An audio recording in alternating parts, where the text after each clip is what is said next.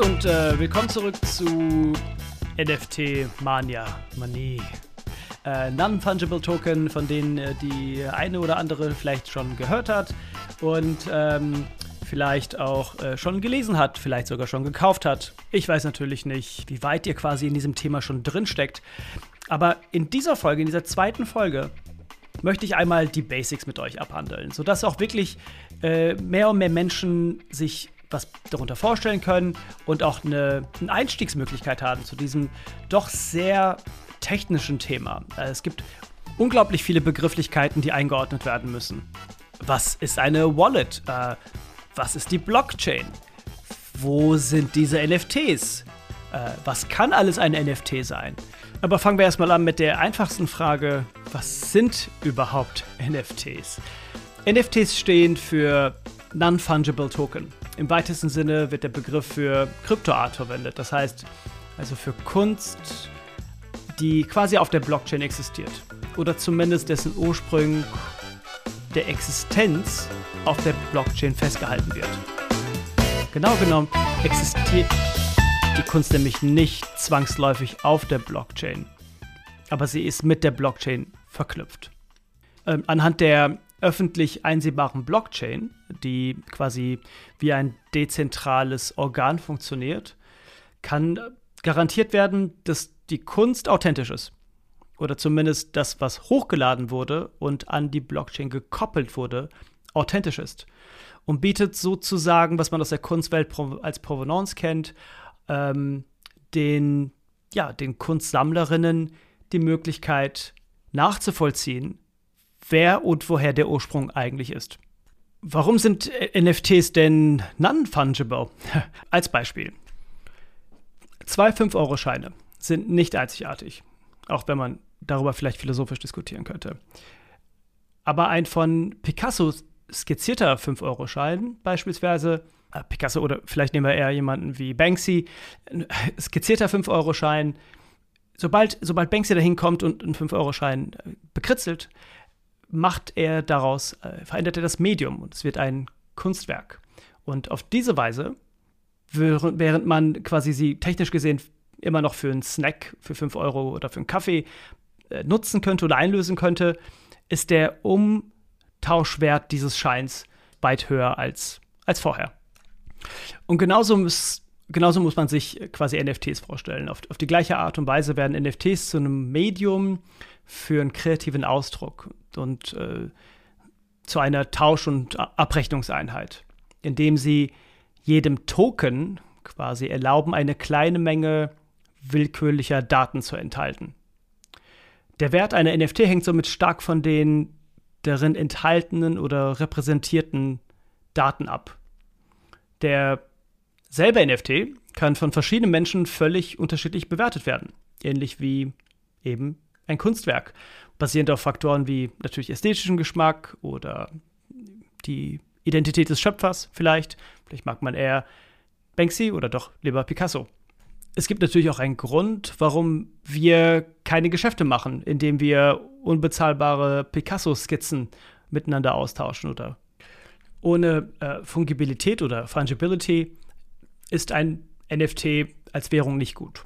Aber jetzt existieren die NFTs nun mal auf der Blockchain und quasi in den gleichen Netzwerken, in die auch als digitale Währung genutzt werden, nämlich zum Beispiel Ethereum, Tessos, aber auch ganz andere Währungen, die man vielleicht noch nicht so äh, auf dem Schirm hat wie Polkadot oder äh, Flow und, und viele andere, die sich gerade in dem Bereich äh, NFTs nochmal platzieren möchten. Das heißt, die NFTs sind exakt dort, wo auch eine Zahlungs- und Kontoinfrastruktur existiert. Jetzt habe ich das alles letztens auch bei einem Geburtstag von einem Freund, äh, einer Freundin erzählt, die wissen wollte, was jetzt NFTs sind. Und nachdem ich das minutenlang versucht habe zu erklären, hat sie gesagt, okay, das ist ja alles schön und gut, aber was ist denn jetzt überhaupt die Blockchain?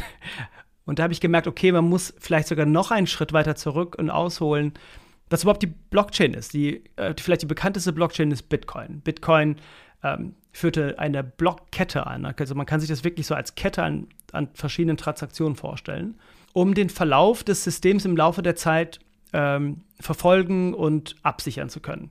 Das heißt, jede Transaktion auf der Blockchain ist transparent und einsehbar für jeden. Im Fall von Bitcoin ist es tatsächlich jetzt nicht so, dass auf der technischen Ebene nur es einen einzigen Bitcoin gibt mit, mit einer eigenen Identität oder sowas in der Art. Während zum Beispiel eine Kreditkarte auch eine Seriennummer hat, gibt es auf, der, auf dem zum Beispiel im Bitcoin-Netzwerk nicht Münzen, die einer speziellen Kennung zugeordnet werden können. Es gibt äh, mittlerweile sehr, sehr viele unterschiedliche Blockchains, die immer auf einer sehr, sehr ähnlichen Grundidee aufbauen und die sich größtenteils in puncto Geschwindigkeit, Skalierbarkeit und Sicherheit versuchen zu unterscheiden. Das, was relevant ist für uns, für diesen Podcast, es ist ja kein Krypto-Podcast, sondern ein NFT-Podcast, ist es wirklich an der Stelle festzuhalten, dass Kryptoart, wir nennen es erstmal nur Kryptoart, NFTs können auch ganz, ganz andere Sachen sein als nur Kryptoart, über die wir im Laufe dieses Podcasts auch sprechen werden. Aber Kryptoart kann also auf der Blockchain existieren es ist dezentral und es kann von jedem eingesehen werden. Ich kann mit der Währung, die auf dieser Blockchain existiert, die Kryptoart bezahlen oder sie verkaufen. Und um das alles machen zu können, brauche ich in der Regel eine Wallet. NFTs existieren aktuell größtenteils auf zwei Blockchains. Einmal auf Ethereum und einmal auf Tessos. Wobei Tessos so ein bisschen wie die kleine Schwester oder der kleine Bruder ist ähm, von Ethereum aktuell und alle NFTs auf Tessos deutlich, deutlich günstiger sind und auch die Art und Weise, wie das Handling funktioniert, anders ist als auf äh, als all die NFTs auf, auf Ethereum. Die ganzen großen Plattformen bauen sich gerade um Ethereum herum auf. Doch was bei diesen beiden Beispielen speziell äh, trotzdem sehr, sehr ähnlich ist, ist, dass man eine Wallet braucht. Eine Wallet kann man sich so ein bisschen wie das Portemonnaie vorstellen. Ich habe mein Portemonnaie, wo meine Kreditkarte drin ist, wo ich vielleicht ein bisschen Bargeld habe, und ich kann jederzeit auf mein Portemonnaie zugreifen. Es ist meins. Das ist ein sehr, sehr wichtiger Aspekt einer Wallet. Es gibt aber auch gleichzeitig ein, äh, ein Sicherheitsbedenken bei einer Wallet. Denn wenn ich rausgehe, äh, ich lasse es irgendwo liegen und ich verliere meine Wallet, dann ist mein Bargeld in dieser Wallet in der Regel futsch. Meine Karten, die vielleicht an eine Bank gekoppelt sind, kann ich in der Regel sperren lassen. Das Bargeld ist allerdings mit den meisten Fällen weg. Eine Wallet auf Ethereum oder Tezos funktioniert nicht anders. Ich habe meine Kryptos in dieser Wallet. Und diese Wallet ist abgesichert mit einem, mit einem langen Passwort sozusagen, was generiert wird bei der Erstellung dieses Wallets. Aber wenn ich mein Passwort verliere oder jemand Zugriff auf mein Wallet hat, sind die Inhalte dieser Wallet futsch. Nur, es gibt keine Bank, die ich anrufen kann und sagen kann, hey, ich habe meine Kreditkarte verloren, könnt ihr die bitte sperren? Das existiert leider nicht. Es sei denn, ich möchte nicht meine, meine Kryptowährung in meiner eigenen Wallet halten, sondern ich möchte sie bei einer Exchange halten. Und da gibt es unterschiedliche Exchanges. Zum Beispiel, und das ist keine Schleichwerbung, ähm, eine Plattform wie Coinbase oder Binance oder ähm, Bitcoin.de. Es gibt eine Menge unterschiedlicher Plattformen, die als Exchange fungieren. Das Problem da ist, für eine Bank haftet auch der Bund und sagt, wenn die Bank pleite geht, übernehmen wir 100.000 Euro, sind es, glaube ich, pro Bankkonto in Deutschland von deinem äh, Wohlstand. Kein Staat, kein, kein Land haftet aktuell für die Krypto-Exchanges. Äh, das heißt, wenn ich meine Währung auf eine Krypto-Exchange lege und die geht morgen pleite, ist meine Krypto auch futsch. Das gleiche gilt, wenn sie gehackt wird oder dort kriminelle Machenschaften vorgehen sollten, wäre sie auch futsch. Man muss es ein bisschen abwägen. Bin ich bereit, meine Krypto in meiner eigenen Wallet zu haben? Oder möchte ich die lieber auf einer Exchange sichern? So oder so. Um NFTs kaufen zu können, brauche ich eine Wallet, die ich an unterschiedliche Plattformen anbinden kann, wie eine Kreditkarte registrieren kann sozusagen, um NFTs zu kaufen. Die sicherste Variante ist es, aus meiner Perspektive, eine eigene Wallet zu haben und dann auch noch eine Art, ja, ich erkläre das mal als ganz grob, als eine Art doppelte Passwortabsicherung mit einem USB-Stick-artigen kleinen Gerät, was sich zum Beispiel Ledger oder Tresor nennt und worüber ich eine doppelte Absicherung garantieren kann. Eine ganze Folge zum Thema, wie sichere ich eigentlich meine NFTs ab, folgt auf jeden Fall. Aber ganz grob nochmal. Ich brauche also eine Wallet. Eine Wallet, die auf Ethereum basiert oder auf Tezos basiert, wie zum Beispiel eine Metamask Wallet für Ethereum oder eine Temple Wallet äh, für Tezos. Auf diese Wallet kann ich mir dann Ethereum oder Tezos kaufen oder überweisen und kann diese Wallet dann nutzen, um sie an verschiedene Plattformen anzudocken, um dort NFTs zu kaufen. Wenn ihr jetzt immer noch nicht raus seid und immer noch zuhört, heißt es, ihr seid zumindest bereit, euch diesen äh, technologischen Fass ohne Boden auch ein bisschen zu nähern. Denn ich weiß, es für viele Menschen die Kombination von Technologie, Sicherheit und Geld äh, sehr, sehr schwierige Aspekte sind und auch eine große Hemmschwelle darstellen, verständlicherweise. Denn jeder hat schon mal gehört, wie irgendeine Krypto-Exchange gehackt wurde oder jemand sein, sein Bitcoin-Passwort von 2013 verloren hat und jetzt Multimillionär wäre. Es sind Themen, mit denen ihr euch definitiv auseinandersetzen müsst. Und das wird nicht reichen, nur in diesem Podcast das zu machen, denn dafür fehlt die Schnittstelle. Man muss sich das anschauen. Klar, auch an dieser Stelle müsst ihr schon sehr aufpassen, wie ihr diesen ersten Schritt macht, denn gerade an diesem ersten Moment der Wallet-Erstellung, wenn ihr zum Beispiel Metamask auf Twitter reinschreibt, werdet ihr direkt attackiert von irgendwelchen Bots, die euch ein Virus auf, auf, die, auf den Rechner jagen möchten. Ohne euch Angst zu machen, erkundigt euch in aller Ausführlichkeit erst über die Technologie, bevor ihr diesen Schritt macht und eine Metamask Wallet euch einrichtet. Schaut euch unbedingt die Plattform von Ledger und Tresor an.